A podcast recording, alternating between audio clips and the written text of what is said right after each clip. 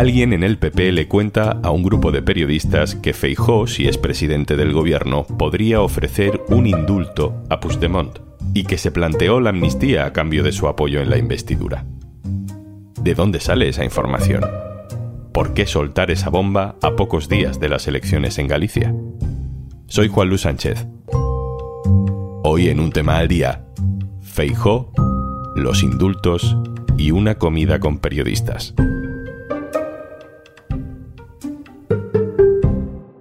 Una cosa antes de empezar. Ahora puedes disfrutar de todos los contenidos de eldiario.es y Podimo por solo 3,25 euros al mes. Tienes todos los detalles de esta super oferta especial en eldiario.es barra promo Podimo. Cuando el PSOE anunció el indulto a los políticos condenados por el procés de Cataluña, el PP puso el grito en el cielo. El indulto es el salvaconducto que tiene el gobierno para sustentarse en el gobierno. Ese grito en el cielo fue sostenido por Feijó, que promovió manifestaciones en la calle y alentó todo tipo de dudas sobre la legitimidad de un gobierno que indultaba independentistas. Llaman a los indultos concordia, llaman a la eliminación de los delitos del Código Penal convergencia con Europa, llaman a la amnistía normalización y llaman a perder ganar. Y yo lo que digo es que no nos llamen tontos a los españoles porque no somos tontos. Luego llegó la ley de amnistía a cambio de la investidura de Pedro Sánchez y el presidente del PP, ya lo sabes, ha agotado ya todas las metáforas y todas las exageraciones. Es la sesión más triste y más decadente de aquella tarde del 23 de febrero de 1981. Si en España hay un gobierno sustentado en la amnistía y en la desigualdad, será su irresponsabilidad. No a los indultos, no a la amnistía. Indultar y amnistiar independentistas es una traición a España. Hacerlo a cambio de una investidura es moralmente repugnante. Te pone a la altura de ETA y de los gobiernos autoritarios. Bueno, todo ese argumentario lo hemos escuchado muchas veces, todos los días, en boca de portavoces del Partido Popular. Y sin embargo, este sábado, casi a medianoche, el diario.es publicaba que el Partido Popular contempla el indulto para Puigdemont como solución en Cataluña y que tuvo conversaciones sobre la amnistía con Junts cuando intentó conseguir su voto a favor de la investidura finalmente fallida de Feijo. Es una noticia que ha revuelto por completo la política española en las últimas horas. Feijó a favor de los indultos en Cataluña. Feijó planteándose amnistías. ¿De dónde sale esta información? ¿Cómo sabemos que es verdad? En la noticia se cita a fuentes de la dirección del PP. La información sale de dentro. El PP intenta ahora matizar, negar, generar confusión, así que es buen momento para contar cómo funcionan algunas cosas entre el periodismo y la política. Aitor Ribeiro, hola. ¿Qué tal, Juanlu? ¿Cómo estás?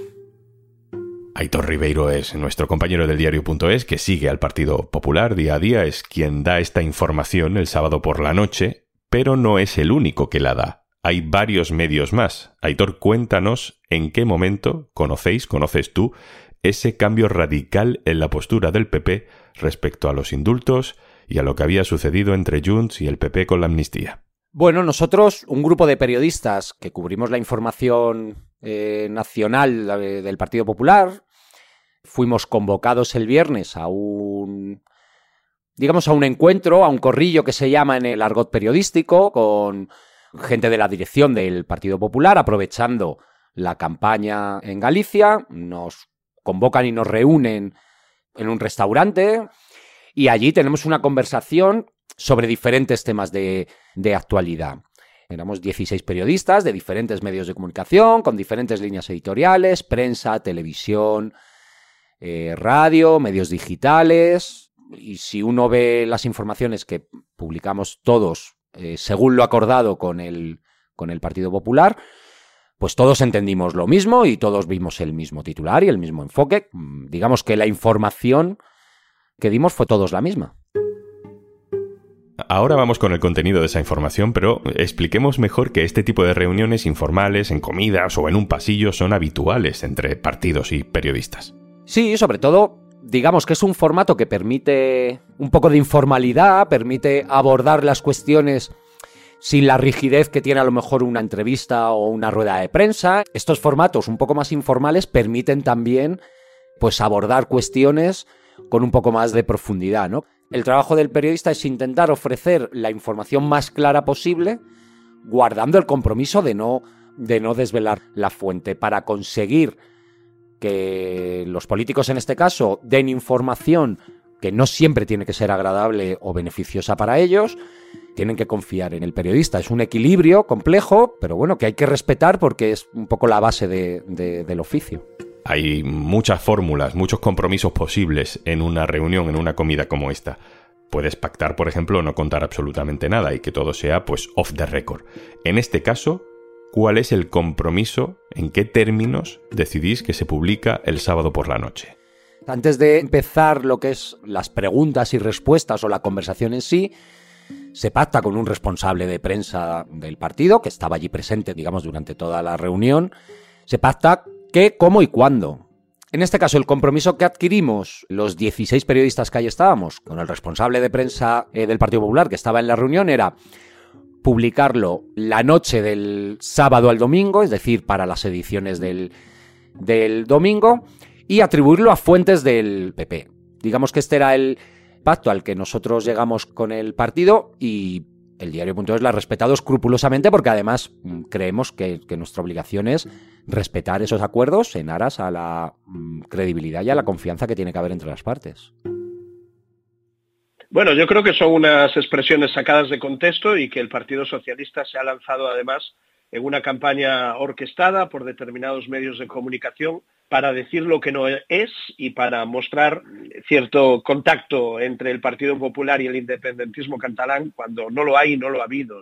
hay varios portavoces del Partido Popular, Aitor, que han salido como a intentar desmontar vuestras informaciones, como a medio negar lo que el PP os había dicho en persona. Y por eso hay periodistas de otros medios dando nombres, diciendo quién era exactamente esa fuente al más alto nivel del PP que os cuenta todo esto. Nosotros hemos decidido al menos por ahora, seguir respetando ese acuerdo, a pesar de que el PP está empezando a romperlo. Pero te voy a preguntar de una manera indirecta. ¿La fuente era de fiar? La fuente era de, fiar absolutamente. De hecho, o sea, para que una información así la publiquemos 16 medios tan distintos como los que publicamos esta información, es porque era de fiar. La información es de tal calado que si te la dice cualquier persona, digamos, del, del partido, un diputado, incluso un dirigente que puede haber de segundo nivel, etcétera, tú no la puedes publicar directamente. Tienes que hacer un trabajo de confirmar ciertos elementos que te permitan estar lo más seguro posible de que lo que estás contando es lo más próximo a la, a la verdad, ¿no? Pero aún así, hicimos cierto trabajo de, de confirmación. Yo personalmente hice algunas gestiones para confirmar algunas cosas que se habían dicho para por lo menos saber el grado de profundidad o el grado de de relevancia que tenía lo que se nos había contado.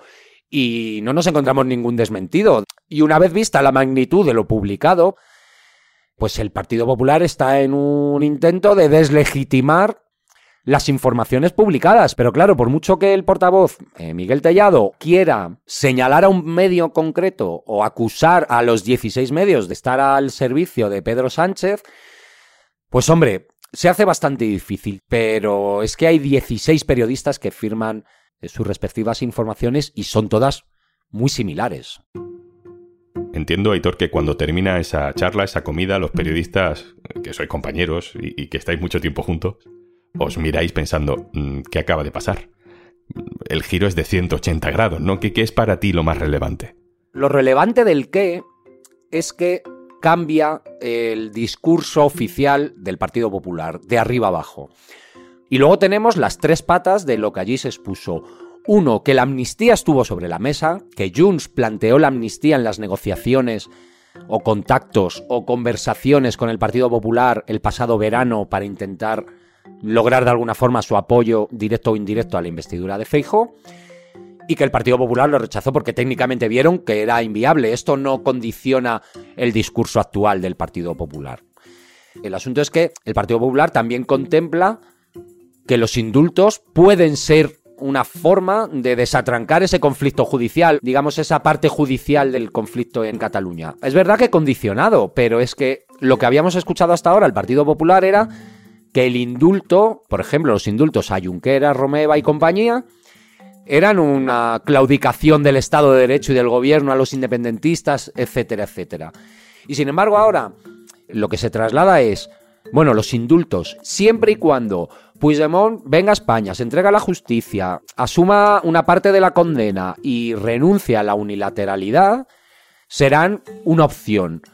Y la tercera pata que sujeta el, el taburete, digamos, es que la condena o la investigación, eh, mejor dicho, sobre la presunta implicación de Puigdemont en los supuestos o hipotéticos actos terroristas que según el juez García Castellón se cometieron en Cataluña en 2019 tras la sentencia del proceso, pues que no se van a poder probar o que van a ser muy difíciles de probar. Estas tres cuestiones cambian completamente el discurso del Partido Popular. Y por eso es importante, porque cada vez que ahora el Partido Popular diga en público, en una sesión de control, en una entrevista o en cualquier sitio, que el gobierno está entregado o lo demás, podremos decir que de acuerdo, que el Partido Popular rechaza la amnistía, pero no la necesidad de resolver el conflicto político y social que hay en Cataluña, no la necesidad de ir a una reconciliación y no que asumen que la cuestión judicial es muy importante para lograr esa reconciliación que ellos admiten que hay que buscar.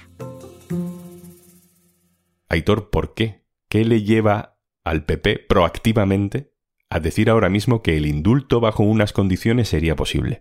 No lo sé, o sea, no sé exactamente por qué, pero sí tenemos elementos que nos permiten interpretar o inducir qué es lo que ha pasado. Y uno de esos elementos ocurrió el jueves cuando, después de que el Parlamento Europeo apoyara o promoviera una investigación sobre la supuesta injerencia rusa en procesos electorales en España o incluso con el proceso independentista de, hace unos años, Carles Puigdemont envió una carta a todos los eurodiputados. Y entre otras cosas, había dos elementos. Uno primero, si hubiéramos apoyado a Feijóo, no estaríamos votando esto ni, ni se hablaría de la injerencia rusa. Y también decía mm, algo así como todo se sabrá, todo se terminará sabiendo.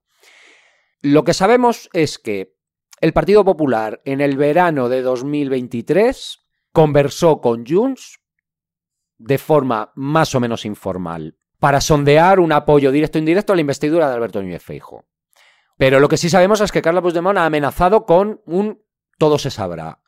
Y quizá en la dirección del Partido Popular hay miedo a ese todo se sabrá. Alguien ha pensado, es mejor contarlo nosotros antes, mm, a nuestra manera, que encontrárnoslo contado por otros de una forma que no sabemos cómo, cómo fue. Aitor, esto es relevante en general, porque es un gran cambio en la postura del PP, pero también es relevante mm, coyunturalmente. Es que vienen unas elecciones de Galicia este fin de semana. Y la dirección de Feijó se ha puesto ella sola en el disparadero. Si las elecciones no salen bien, se va a apuntar a esto como la razón de la derrota. Se está jugando mucho en estas elecciones. Ten en cuenta que Feijó ya se lo jugaba todo de antemano. Es decir, las elecciones en Galicia son muy importantes para el PP y muy importantes para Alberto Núñez Feijó porque digamos que es el legado que él dejó al partido. Él ha estado 14 años gobernando con mayoría absoluta en Galicia, sigue recibiendo las ovaciones mucho más grandes que a las de Alfonso Rueda, el candidato. La verdad es que si a Rueda se le da mal y no consigue la mayoría absoluta, si ya Feijóo iba a tener problemas, porque digamos que también pone sus dos años en Madrid, los pone ahí en juego para que los gallegos vayan a, a votar, sí estoy de acuerdo en que Feijóo va a tener muchos problemas muy graves internos y ya veremos por dónde sale. Con la salvedad de que, de que en el PP, eh, al menos hasta ahora, nadie quería moverle la silla a Feijo. Veremos si a partir del 18 de febrero estamos en las mismas. Aitor Ribeiro, muchas gracias. Muchas gracias a ti, Juan. Un saludo. Y antes de marcharnos, ¿No te ha pasado eso de prepararte para un viaje largo y de repente que no haya cobertura en todo el trayecto y te quedes escuchando como la radio va y viene y no disfrutas ni de una canción entera? En Podimo puedes descargarte audiolibros o los episodios de tus podcasts favoritos y disfrutarlos sin conexión. Y recuerda, tenemos una nueva oferta especial. Por 3,25 euros al mes, disfruta de todos los contenidos de eldiario.es y Podimo. Solo si entras en eldiario.es barra promopodimo. Esto es un tema al día, el podcast del diario.es. Si te gusta lo que hacemos, necesitamos tu apoyo. Hazte socio, hazte socia del diario.es en el diario.es barra socio. El podcast lo producen Carmen Ibáñez, Marcos García Santonja e Izaskun Pérez. El montaje es de Pedro Nogales. Yo soy Juan Luis Sánchez. Mañana, otro tema.